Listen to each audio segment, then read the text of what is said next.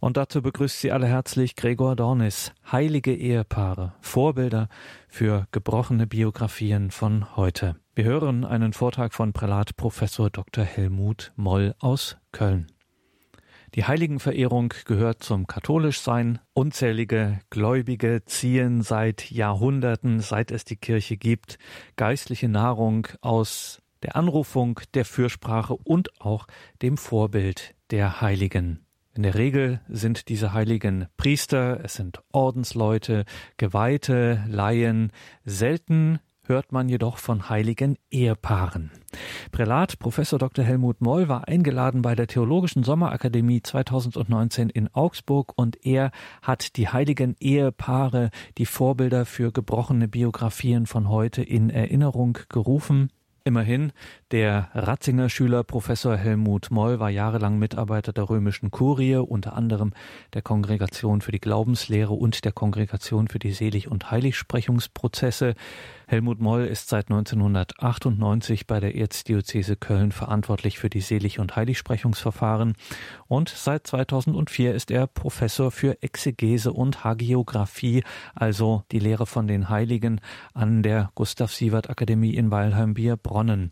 Und daher ist Helmut Moll den meisten doch präsent. Im Auftrag der Deutschen Bischofskonferenz ist er Herausgeber des Martyrologiums des 20. Jahrhunderts. Er hat ein kleines, feines Bändchen verfasst zum heutigen Sendungsthema Selige und heilige Ehepaare, mittlerweile in der zweiten Auflage erhältlich mit einem Vorwort von Christoph Kardinal Schönborn, Helmut Moll, Selige und heilige Ehepaare. So heißt dieses Buch. Das haben wir natürlich in den Details zu dieser Sendung auf horeb.org bzw. in der Radio Horeb App verlinkt. Jetzt halten wir uns nicht länger mit der Vorrede auf. Der Vortrag jetzt von Prälat Professor Helmut Moll. Heilige Ehepaare, Vorbilder für gebrochene Biografien von heute. Prälat Helmut Moll. Das Thema christliche Ehe ist heute in einer tiefen Krise.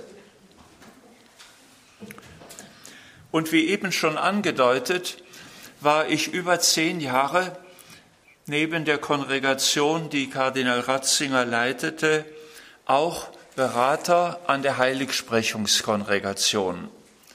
Weil Papst Johannes Paul II. sagte, wenn ich eine apostolische Reise mache, dann habe ich auch immer einen Seligen oder einen Heiligen im Gepäck.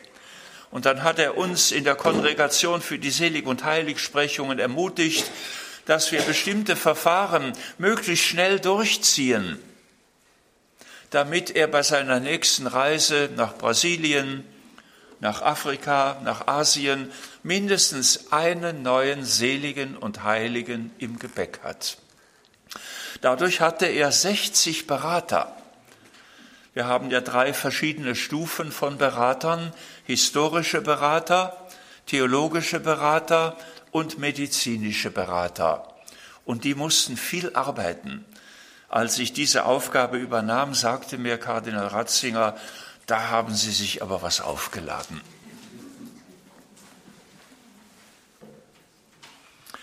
Im Allgemeinbewusstsein, meine Damen und Herren, gibt es in der katholischen Kirche eigentlich nur, wie eben schon wieder einmal angedeutet, nur heilige Priester, heilige Ordensleute, heilige Missionare. Aber wo bleiben die heiligen Eheleute?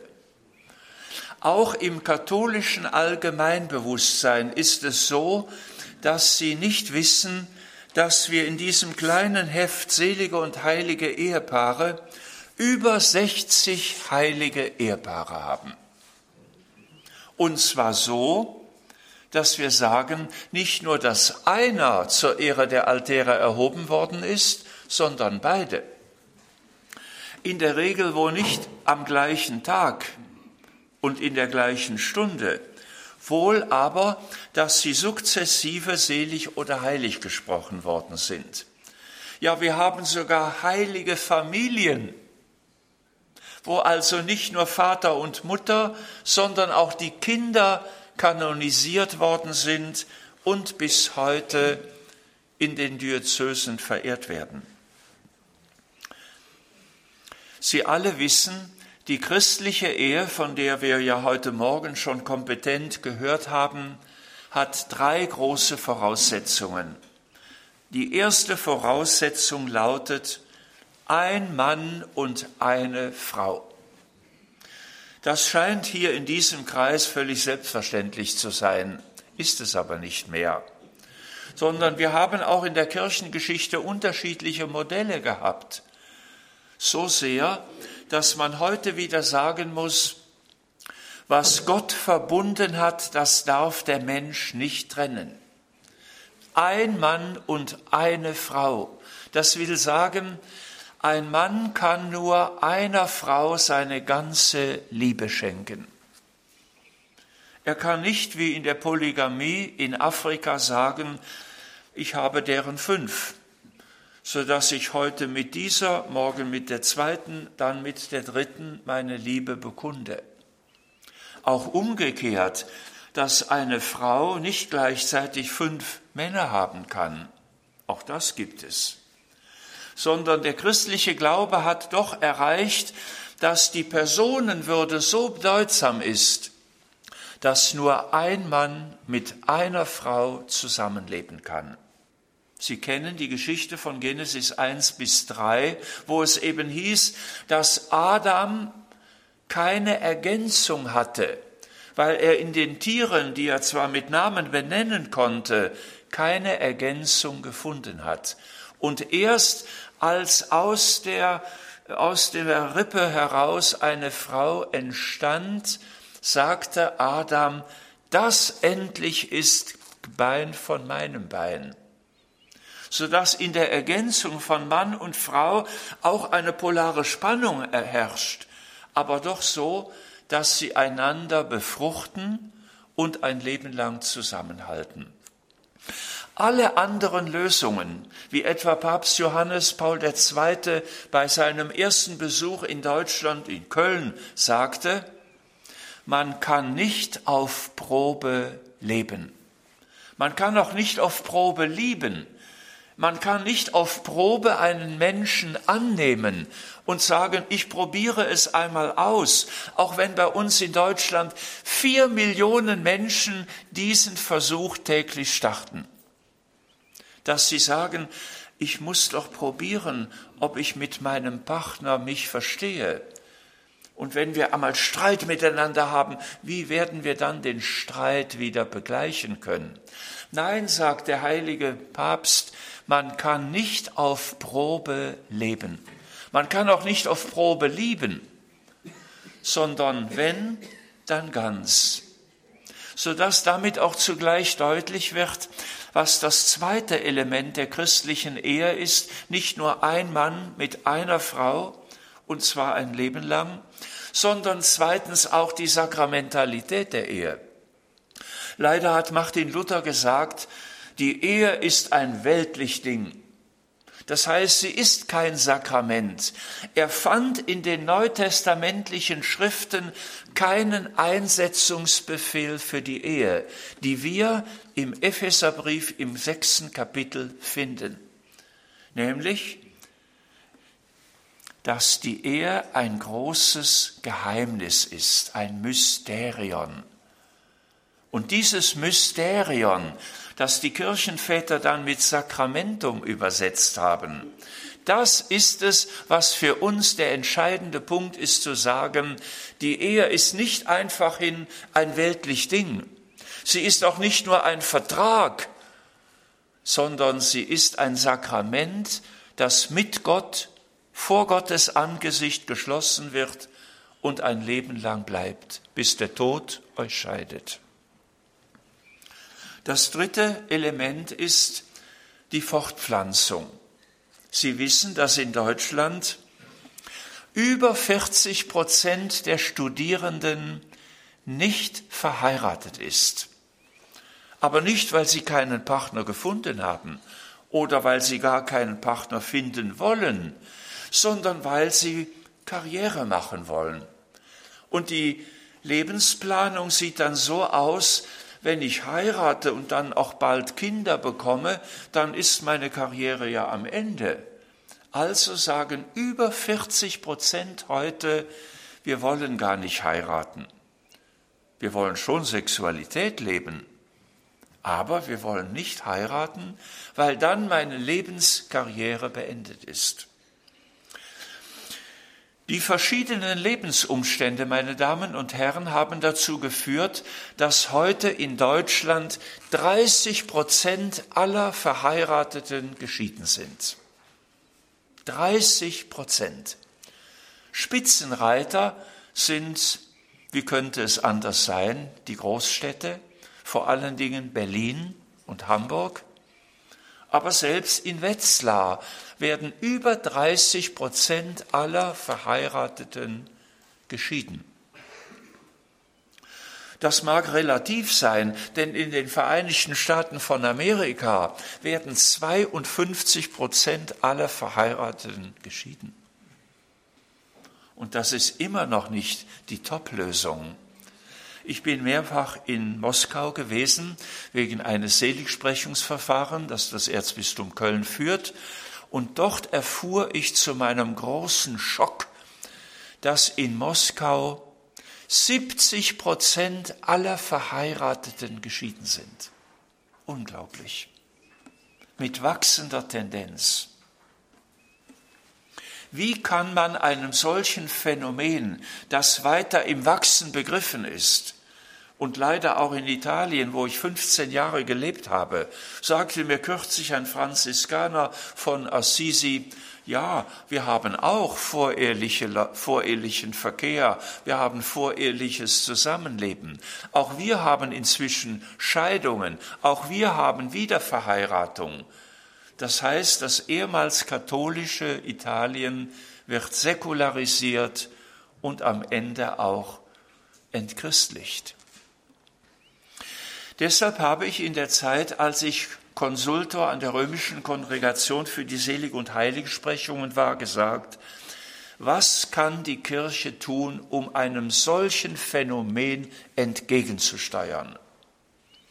Ich habe schon als junger Kaplan in Köln mit einer Pfarrei mit 12.000 Katholiken Brautleutekurse gehalten in den 70er Jahren und musste zu meinem Leidwesen feststellen, wenn dort zehn, zwölf oder vierzehn Paare zusammenkamen, die ja alle kirchlich heiraten wollten, obwohl ein solches Seminar nicht verpflichtend ist, dass über die Hälfte in den 70er Jahren schon eine gemeinsame Anschrift angab und auch ohne dass sie Schuldgefühle hatten.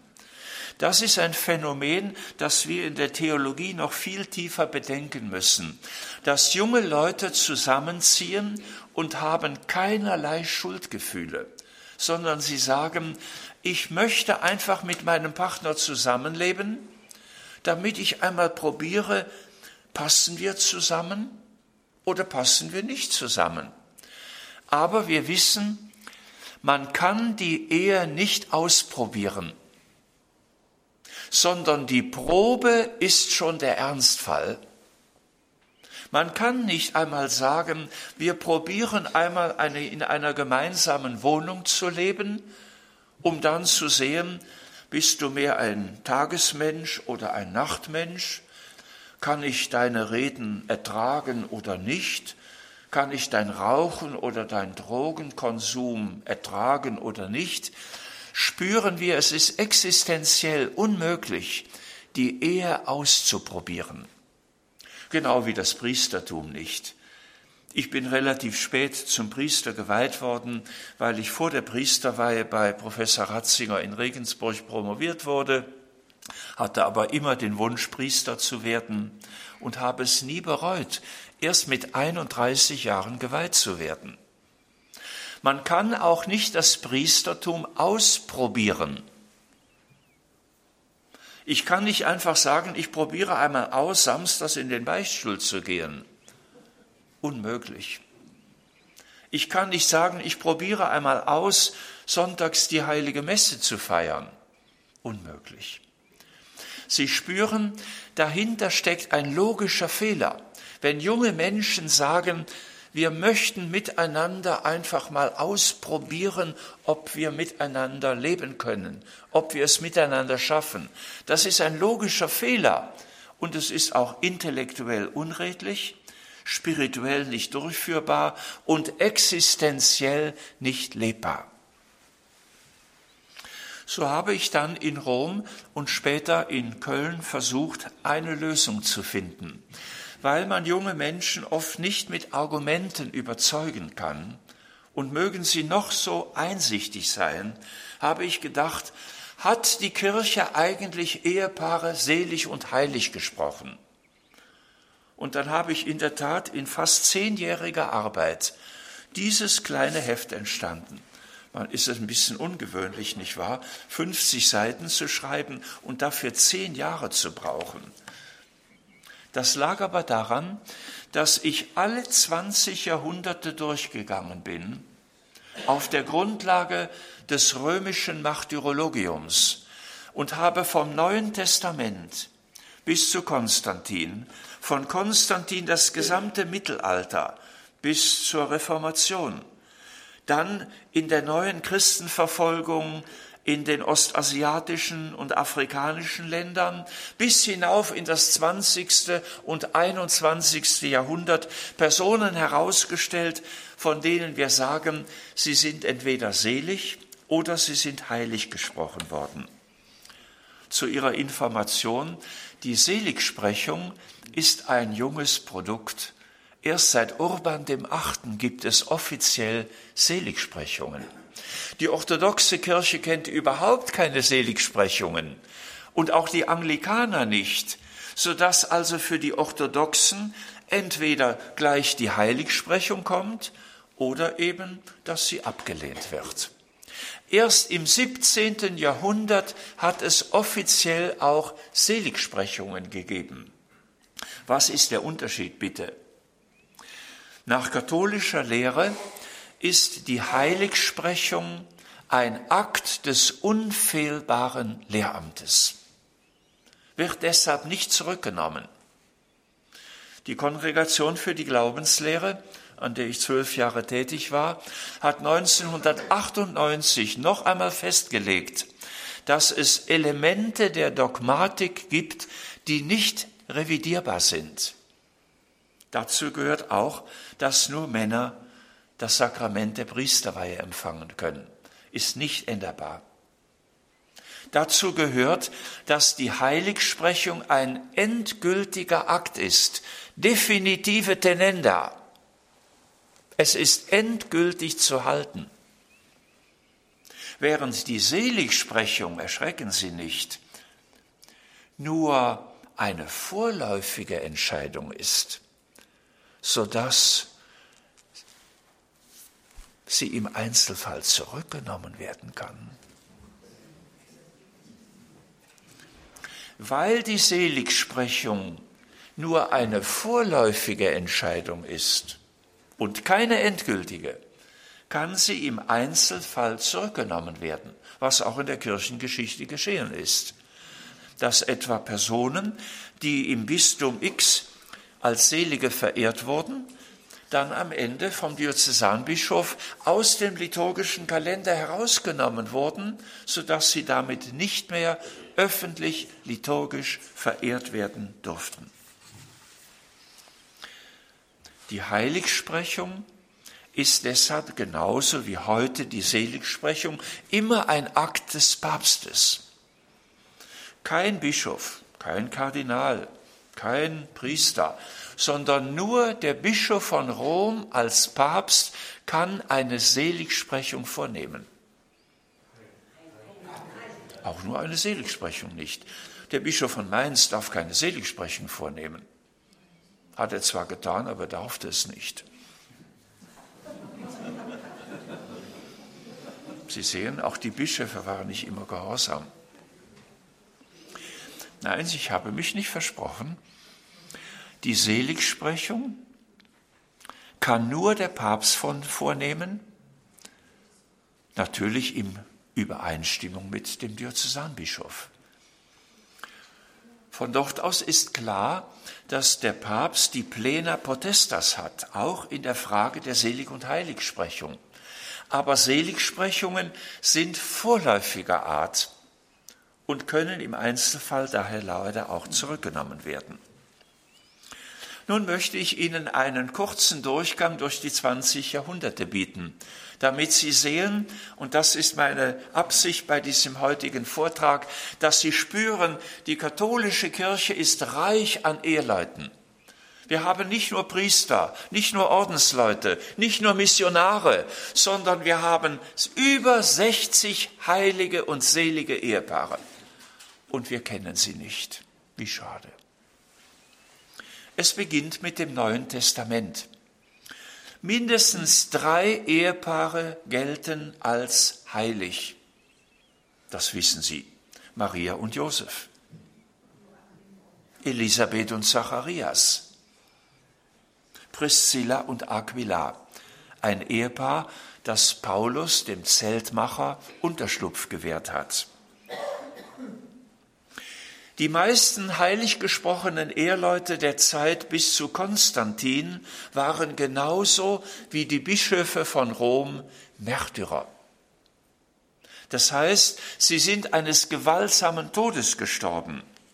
So etwa im Erzbistum Köln haben wir das heilige Ehepaar Chrysanthus und Daria, die unter Diokletian, vielleicht auch schon unter Valerian, das Martyrium erlitten haben. Seit Konstantin mit der Freiheit der Kirche änderte sich die Lage. Wir hatten plötzlich keine Märtyrer mehr, weil die Kirche die Freiheit hatte. Also mussten neue Kriterien her, so dass der erste Heilige, der kein Märtyrer war und der doch als heilig verehrt wurde, das war der Heilige Martin von Tours. Weil die Kirche sagte, wenn er schon nicht das Martyrium erlitten hat, dann hat er doch wenigstens die Lebensform Jesu übernommen, nämlich, dass er jungfräulich gelebt hat. Und zweitens, dass er als Bischof eine überzeugende Figur war, die noch heute lebendig ist.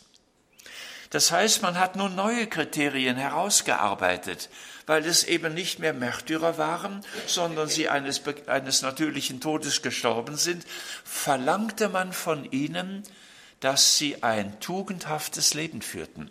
Nämlich, jetzt kommt es, sie sollten die drei göttlichen Tugenden heroisch leben, nämlich Glaube, Hoffnung und Liebe. Das musste ich als theologischer Konsultor in x Verfahren prüfen. Glaube, dass er den Glauben an Gott als das Wesentliche des Christentums erkannte. Das Gegenteil von Glaube wäre Atheismus oder Glaubensverlust. Zweitens die Hoffnung, dass er eben nicht in der Verzweiflung endet, so dass etwa der Mensch, der sich selber umbringt in der Verzweiflung, kann nicht heilig gesprochen werden. Judas ist kein Heiliger geworden. Und drittens die christliche Liebe. Das Gegenstück ist der Hass oder heute die Gleichgültigkeit. Das war die Prüfung. Glaube, Hoffnung und Liebe müssen in einer besonderen Weise gelebt sein. Zweitens, sie mussten die vier Kardinaltugenden auf heroische Weise leben. Also Klugheit, Gerechtigkeit, Tapferkeit und Maß. Sie sind übrigens nicht allein bei den antiken Philosophen zu führen, sondern wir haben sie bereits im Alten Testament. Dort sind die vier Kardinaltugenden schon drin, nämlich Klugheit, dass ich die Gabe der Unterscheidung der Geister habe, Gerechtigkeit, gegenüber jedermann, gegenüber der Gesellschaft, gegenüber Gott. Tapferkeit, dass ich kein Feigling bin. Und Maß, dass ich ausgeglichen bin. Das war die zweite Kategorie. Die drei göttlichen Tugenden, die vier Kardinaltugenden und drittens die drei vom Evangelium kommenden Tugenden. Als da heißt Armut, Keuschheit, Gehorsam. Armut, Keuschheit, Gehorsam. Doch, Armut, Keuschheit und Gehorsam. Im Mittelalter mussten also alle, die einmal zur Heiligsprechung vorgesehen waren, die göttlichen Tugenden, die Kardinaltugenden und die vom Evangelium kommenden Tugenden eingelöst haben. Ich erwähne einmal, weil wir hier in Deutschland leben, einmal aus der Diözese Eichstätt, der heilige Richard und seine Frau Wunna. Und ich erwähne aus dem Erzbistum Paderborn die Ihnen allen bekannten Eheleute Heinrich II. und seine Frau Kunigunde. Sie wissen, Heinrich II. hatte die Vermutung, seine Frau geht fremd. Also verpflichtete er seine Frau, über glühende Pflugscharen zu gehen, als Gottesurteil, als Ordal. Und sie ging über die Pflugscharen, ohne dass sie sich verbrannte. Und wir haben drittens aus dem Bistum Passau die selige Gisela und den Ersten. Also selbst Deutschland hat mehrere aus dem Mittelalter, die freilich kaum einer kennt. Der Kirchenhistoriker Arnold Angenent aus Münster sagt, nicht ohne Recht, im Mittelalter war die christliche Ehe in der Regel eine Josefsehe. Es ist richtig und nicht abzuleugnen, dass im Mittelalter Ehepaare wie auch Kaiser Heinrich und Kunigunde kinderlos waren. Und man empfand diese Ehe als besser als eine Ehe mit Kindern. Dennoch ist es so, dass wir auch aus dem Mittelalter heilig gesprochene Ehepaare haben, die Kinder hatten. Und das mögen Sie alles in dem kleinen Büchlein nachlesen. Ich empfehle es Ihnen. Fünf Euro. Das, die Neuzeit war eine völlig neue Zeit. Nicht nur durch die Reformation, wo plötzlich die Ehe kein Sakrament mehr war, sondern nur noch ein Vertrag, den man ja auch bitte wieder lösen kann. Ein Sakrament kann man nicht lösen. Kommen nun viele Ehepaare hinzu, aus der Zeit der Christenverfolgung, nämlich die Christenverfolgung in China, die Christenverfolgung in Japan, die Christenverfolgung in Korea und die vielen Christenverfolgungen in Südostasien. Die Namen sind uns in der Regel leider völlig unbekannt. Ich habe sie in mühevoller Arbeit aus dem Martyrologium Romanum herausgearbeitet, weil eben auch hier deutlich wird, die Einheit der christlichen Ehe zeigt sich darin, dass Mann und Frau gemeinsam bereit sind, in das Martyrium zu gehen so dass sie nicht nur die göttlichen Tugenden, die Kardinaltugenden, die vom Evangelium kommenden Tugenden, sondern auch noch das Martyrium eingelöst haben. Die späteren Päpste, vor allen Dingen Pius IX., wie auch dann Johannes Paul II., haben solche Personen in großen Scharen selig und heilig gesprochen. Und weil bis heute ja der Kommunismus in China Korea herrscht, haben die Staaten in der Regel große Ablehnung gezeigt. Aber die Päpste waren so mutig, dass sie gesagt haben, diese Männer und Frauen haben für Christus Zeugnis gegeben. Ihre Ehe war wie eine Burg, die keiner stürmen konnte. Und deshalb sind sie Vorbilder für heute, mitten in einer Zeit, in der immer mehr Ehen zerbrechen. Damit komme ich auf die Gegenwart. Wir haben drei Paare, die uns in die Gegenwart begleiten. Das kennen Sie doch alle. Das Ehepaar Louis und Célie Martin. Nicht nur, weil aus dieser Ehe neun Kinder hervorgegangen sind, nicht nur, weil aus dieser Ehe eine Heilige hervorgegangen ist, die kleine Theresia vom Kinde Jesus, sondern weil diese beiden ein wirklich heiligmäßiges Leben geführt haben. Er selber war Uhrmacher und Goldschmied. Sie Frau war Stickerin und sie haben zunächst gesagt, wir wollen eine Josefsehe führen. Aber in der Frau zeigten sich tiefe mütterliche Empfindungen und sie sagte, wir haben doch geheiratet, um eine Familie zu gründen.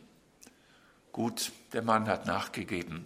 Und so haben sie neun Kindern das Leben geschenkt. Neun Kinder. Also wir müssen mit dem Vorurteil aufräumen, dass eine heilige Ehe kinderlos ist oder möglichst so, dass sie eben niemals sich leiblich vereinigt haben. Nein, die Idee der Fruchtbarkeit ist wesentlich heute für eine christliche Ehe. Freilich haben sie auch Tugenden gelebt, die heute weithin unbekannt sind.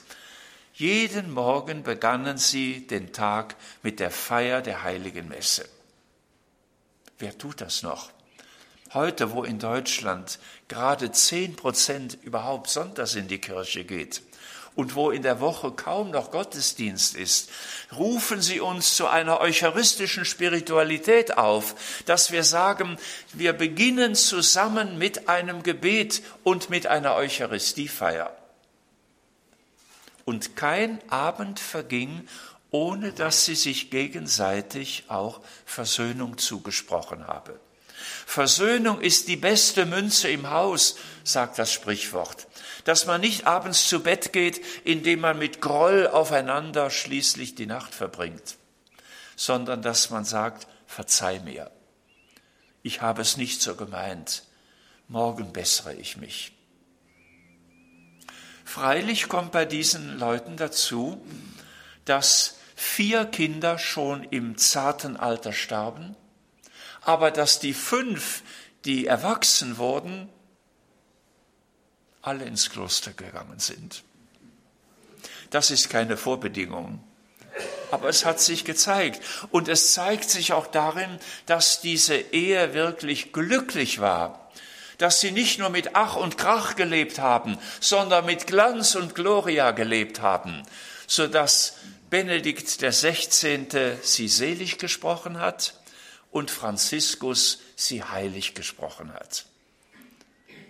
Marie und Louis Martin aus Frankreich.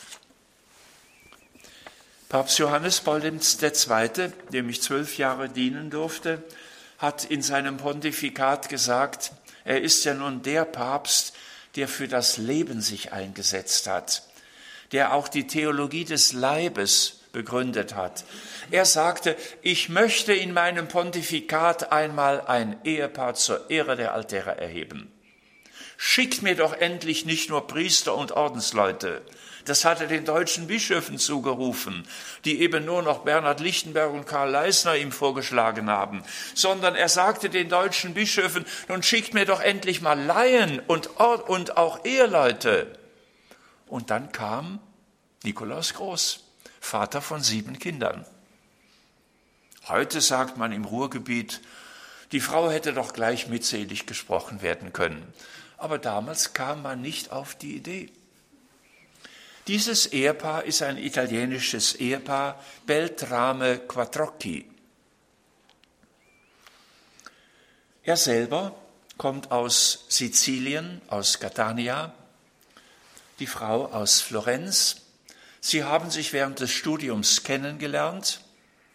Er war selbst dann stark in der Politik tätig unter dem großen Ministerpräsidenten Alcide de Gaspari. Sie selber war Katechetin in einer Pfarrei in Rom. Sie haben in Rom gelebt, hatten fünf Kinder und sie haben Freud und Leid miteinander geteilt. Sie haben das Ehewort wahrgemacht, nicht nur in gesunden Tagen, sondern auch in kranken Tagen.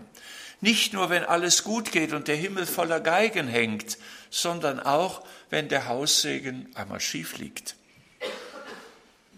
Vielleicht auch, weil von den Fünfen vier einen geistlichen Beruf ergriffen haben. Drei sind Priester geworden. Eine Tochter ist Ordensstand gegangen. Und von diesen drei haben noch zwei mit bei der Seligsprechung in Rom, ich war dabei, noch am Altar gestanden. Was ist das für ein Zeichen? Johannes Paul II. spricht das Ehepaar Beltrame Quattrocchi selig und zwei Priester stehen am Altar und sagen, Noi siamo i figli di questi beati. Sie sehen, was Johannes Paul II. in seiner Theologie der, des Leibes gemacht hat, spüren wir immer deutlicher.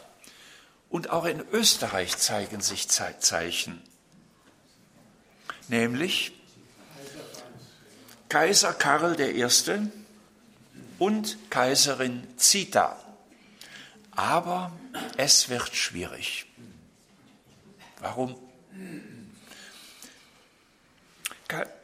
Kaiser Karl I. ist von Wien vorgeschlagen worden, und zwar mehr aus aristokratischen Kreisen.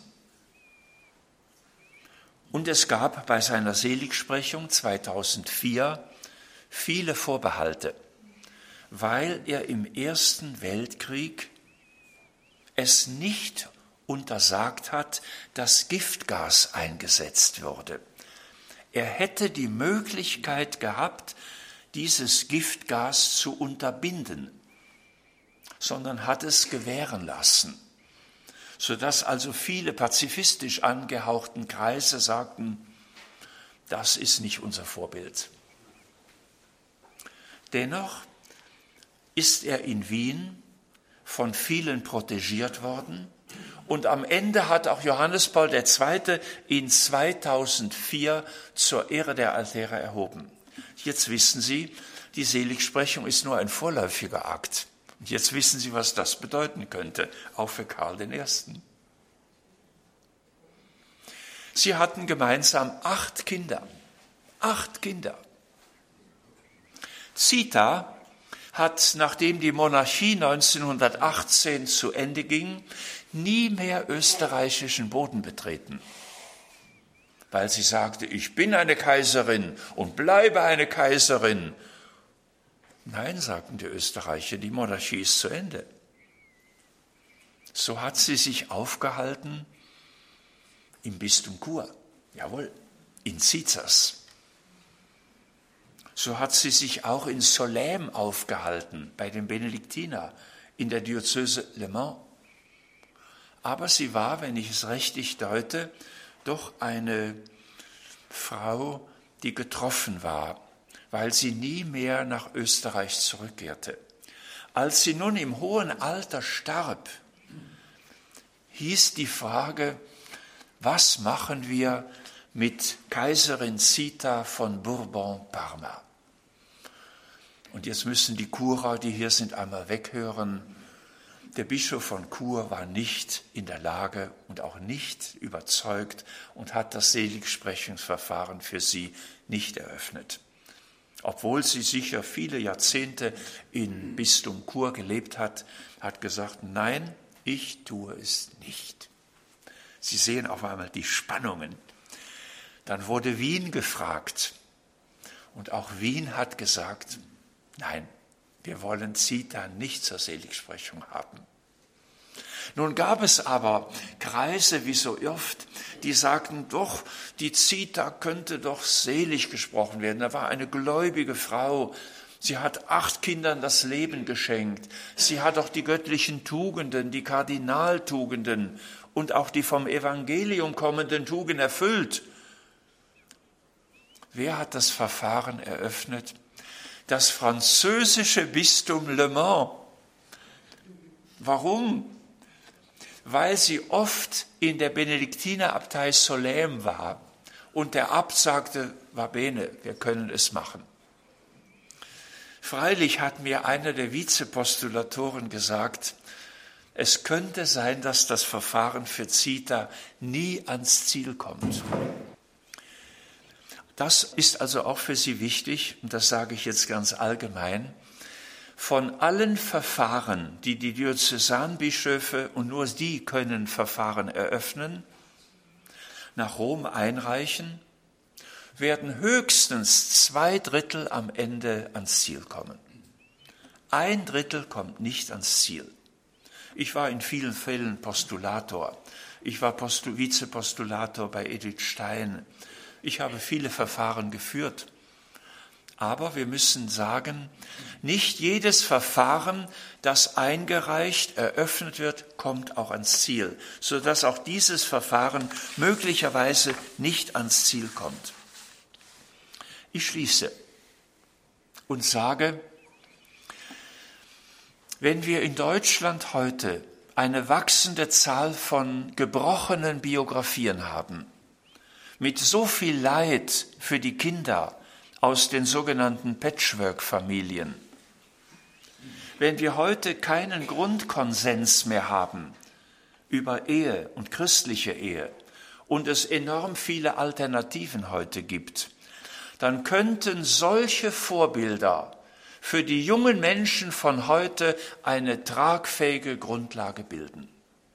Dass sie sagten, diese konnten es und jene, warum nicht auch ich?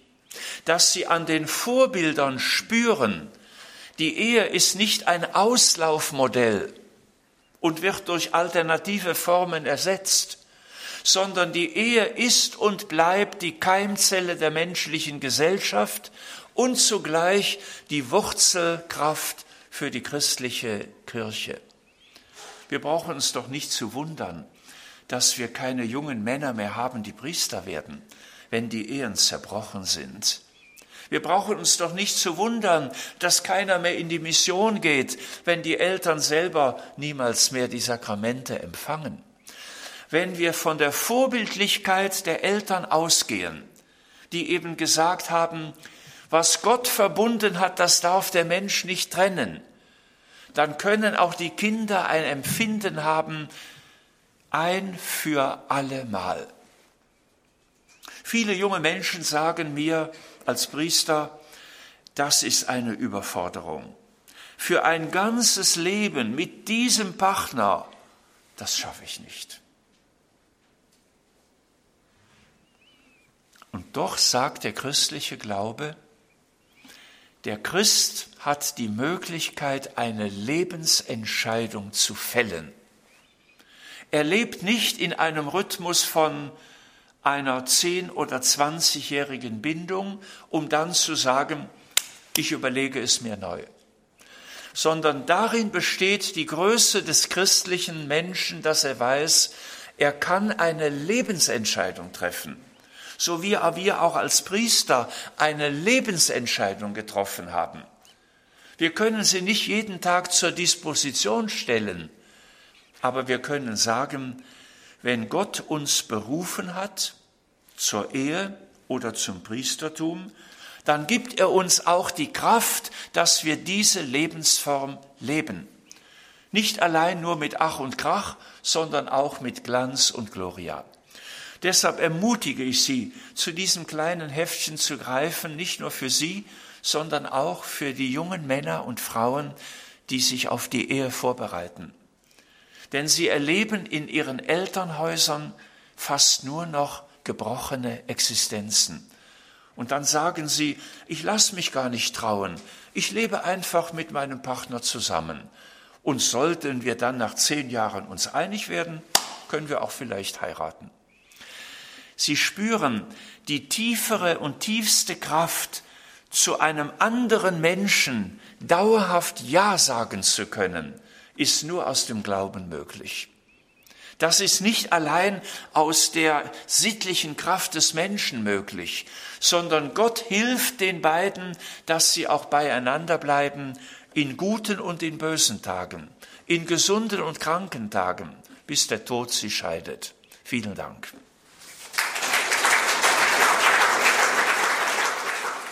Das war Prälat Professor Helmut Moll aus Köln. Heilige Ehepaare, Vorbilder für gebrochene Biografien von heute.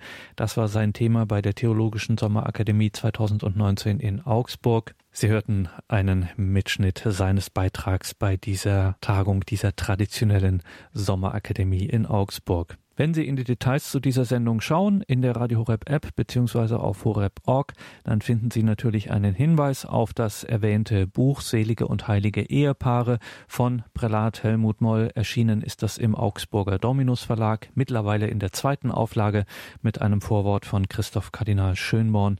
Helmut Moll Selige und Heilige Ehepaare. Das alles steht dann morgen auch in unserer Mediathek auf horeb.org. Man kann sich davon eine CD bestellen. Ihnen viel Freude hier im weiteren Programm. Alles Gute und gottesreichen Segen wünscht Ihr Gregor Dornis.